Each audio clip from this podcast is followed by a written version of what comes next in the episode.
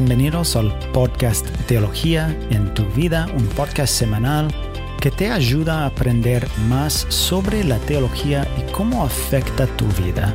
Soy Eric y hoy estamos con Jason y queremos hablar sobre la iglesia. Jason, en, nuestra sociedad existen muchas iglesias, pero realmente, ¿qué es una iglesia según la Biblia? Entendemos que las iglesias cristianas pueden ser un poco diferentes entre sí, pero sí o sí una iglesia verdaderamente bíblica debe tener ciertas características. ¿Es así, Jason? Y, podrías explicarnos un poco más sobre qué es la iglesia y por qué es tan importante? Bueno, gracias, Eric. Y tu pregunta es importante porque hablamos en este podcast de, cómo la teología es la aplicación de la Biblia a nuestras vidas. Y es en la iglesia local donde se enseña la Biblia, donde se hacen discípulos, es donde tenemos que rendir cuentas y es donde practicamos los unos a los otros del Nuevo Testamento. Entonces, es un lugar donde nuestra fe se pone en práctica. Y voy a dar una definición, y es un poco larga, pero luego explicaré cada parte brevemente. Entonces, una iglesia local es un grupo de cristianos que se reúne regularmente en el nombre de Cristo, tiene liderazgo bíblico, que enseña y practica el Evangelio, que administra bíblicamente las ordenanzas y que tiene una misión bíblica. Primero vemos que una iglesia es un grupo de cristianos, es decir, seguidores de Cristo, eh, aquellos que han puesto su fe en Jesucristo.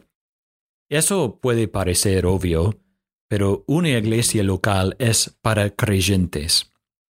Por supuesto, eso no significa que los no creyentes no sean bienvenidos, pero la membresía es para creyentes. Lo que compone la iglesia local son los creyentes.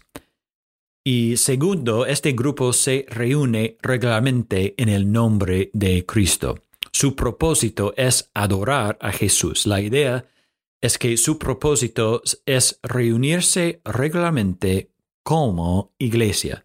Esto significa que es más que un grupo de cristianos que son amigos y se reúnen para ver un partido de fútbol o incluso solo para estudiar la Biblia. Una iglesia es un grupo de creyentes que se reúnen regularmente para adorar a Jesús como iglesia, como un cuerpo local de creyentes. Tercero, este grupo tiene liderazgo bíblico.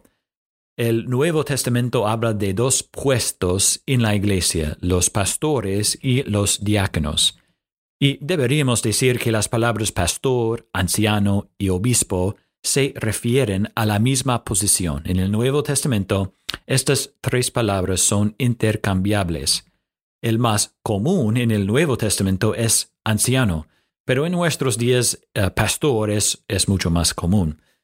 De todos modos, los pastores sirven a la iglesia por liderar a la iglesia. Y la Biblia es muy clara sobre cuáles son los requisitos para pastores en lugares como 1 Timoteo capítulo 3, Tito capítulo 1 y 1 Pedro capítulo 5. La Biblia también es clara sobre los requisitos para los diáconos, y los diáconos lideren la iglesia por servirla. Bueno, estas son las posiciones o los puestos de liderazgo que encontramos en la Biblia para la iglesia local y, una iglesia bíblica busca tener estas posiciones y obedecer la Biblia sobre quién puede servir en esas posiciones. Cuarto, la iglesia enseña y practica el Evangelio.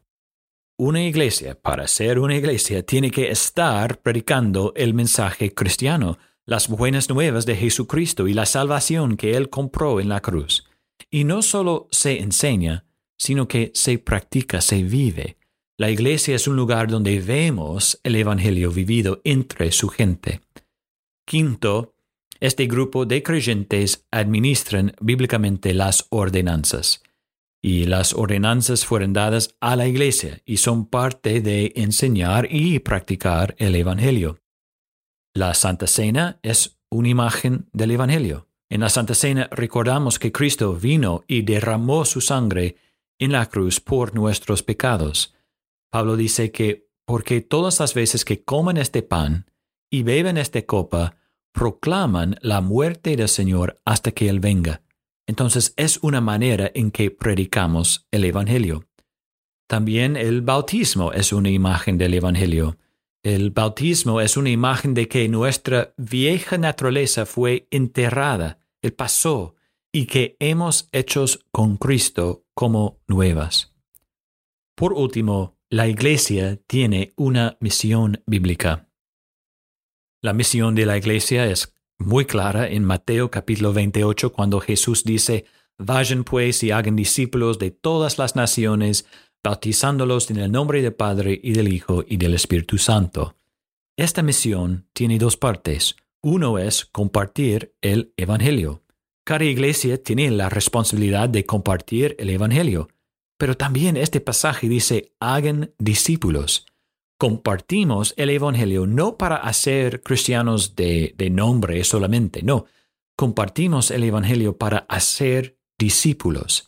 Esta es la misión de la iglesia.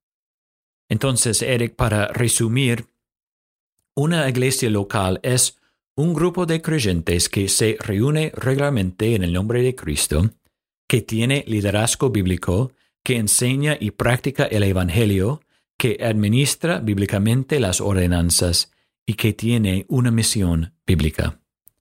Por todas esas razones, es importante que cada cristiano sea parte de una iglesia local no hay una categoría en la Biblia para un cristiano que, que no es parte de una iglesia local.